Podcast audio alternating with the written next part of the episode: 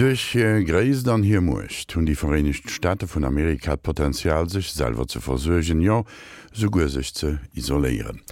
Rich no miwer fall op Pearl Harbor 1904 sich hun sich du ersan den Zweite Weltkrieg aschall der Gëllenzanter hier se so so als Schutzmucht. Alliierten an der NATO den transatlantische Front vun Europa. Zre Deich huet de loden Donald Trump déser Weltordnung de Kampf ugesot an dat Weisthaus get zum gefeierlichen Haus. Am feierten Deel vu Sänger Serie Iwa US-Präsidenten beschreibte Bern von zur Mühlen wie schon Ronald Reagan a Bill Clinton, e Republikaner an den Demokrat, dammt vum US-Präsident beschädigt hun.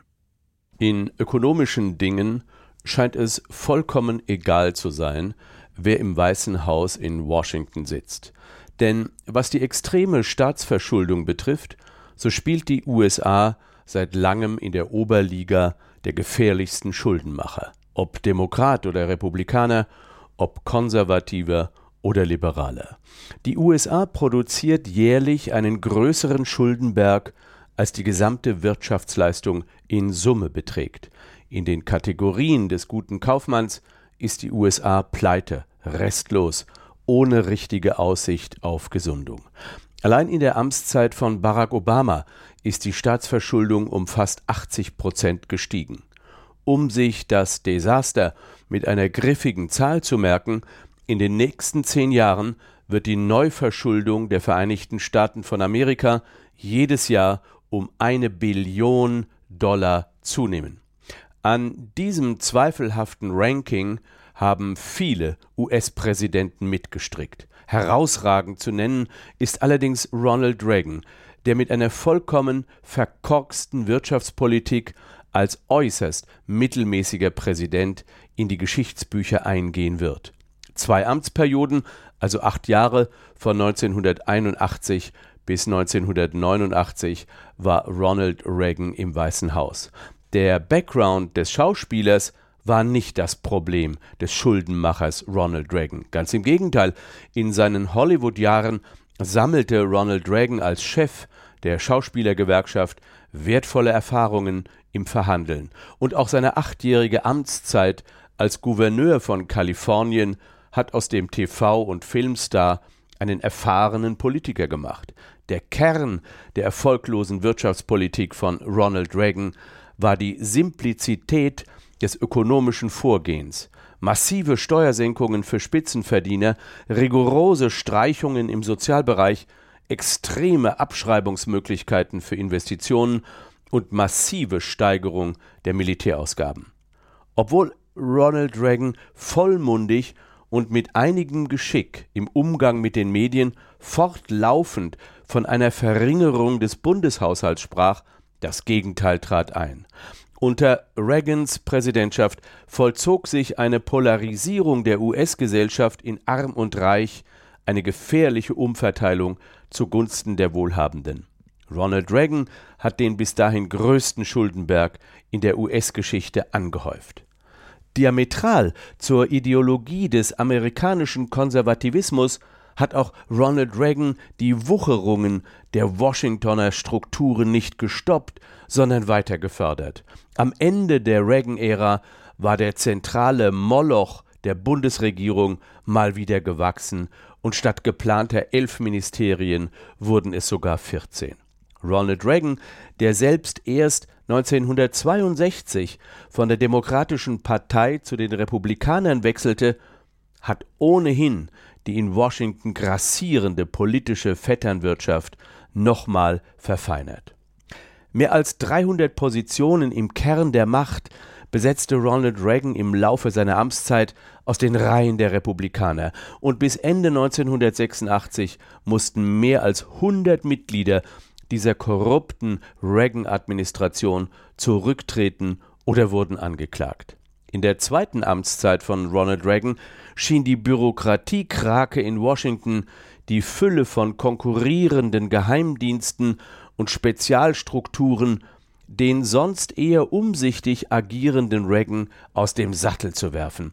Die Außenpolitik der USA wurde in extrem undurchsichtiger Weise von einem intriganten Netz bestehend aus CIA, Verteidigungsministerium, Nationalem Sicherheitsrat und Außenministerium in unkontrollierter Eigenregie geführt.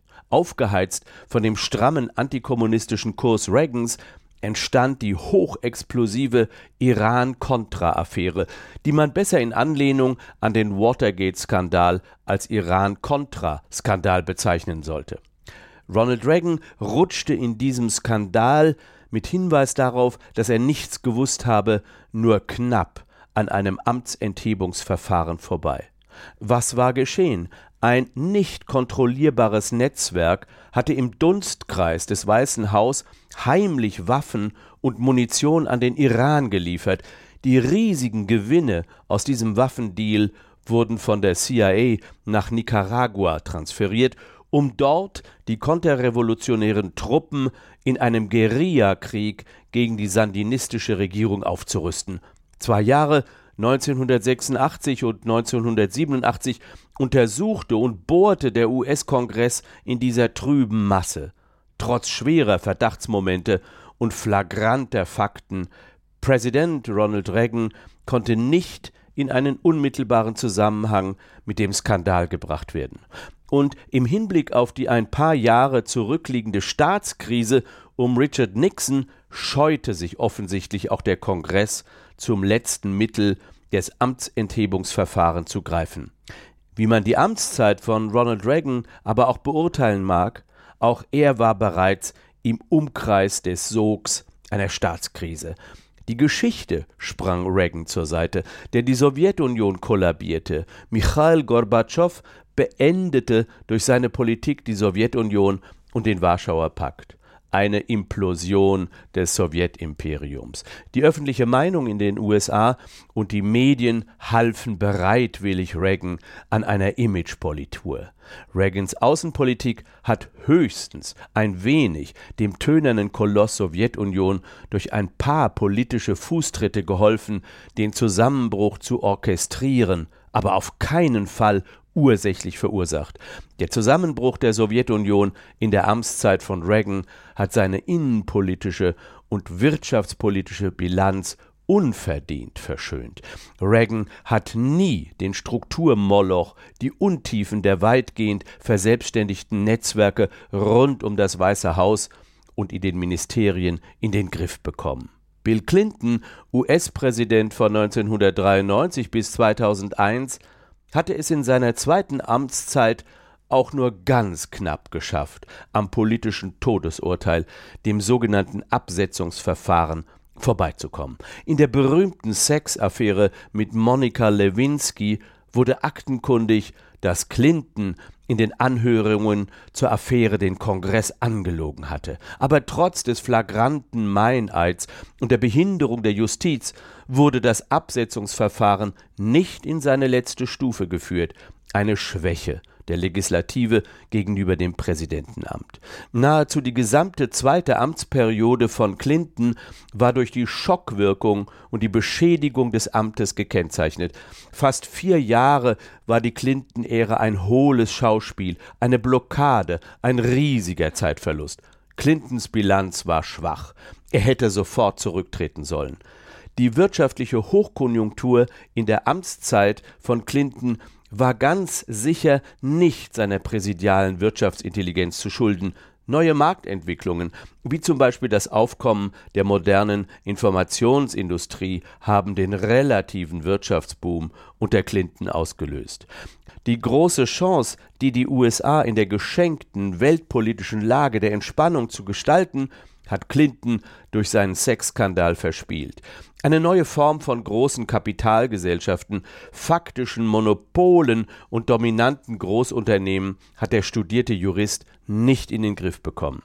Die rudimentären Strukturen des Wohlfahrtsstaats wurden auch unter Bill Clinton weiter zu Lasten der sozial Schwachen demontiert. Bill Clinton hat den Beweis angetreten, dass US-Präsidenten auch in Perioden der großen Chancen weil internationaler Schönwetterperioden wenig bis nichts Nachhaltiges zustande bringen.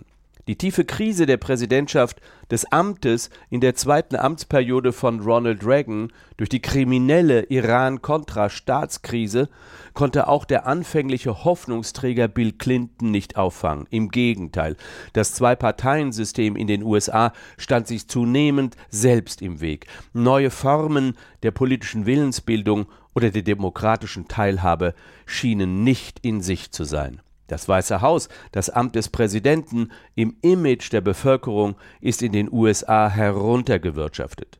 Bürokratische Apparate, undurchsichtiger Machtmissbrauch, eine dauernde Verquickung von Parteipolitik und Amt. Die Idee eines Präsidentenamtes, das frei von allen Anfälligkeiten feudaler und monarchistischer Machtanhäufung sein wollte, war am Ende. Ronald Reagan und Bill Clinton, ein Republikaner und ein Vertreter der Demokratischen Partei, sie haben das amerikanische Präsidentenamt in einem nie dagewesenen Ausmaß heruntergewirtschaftet.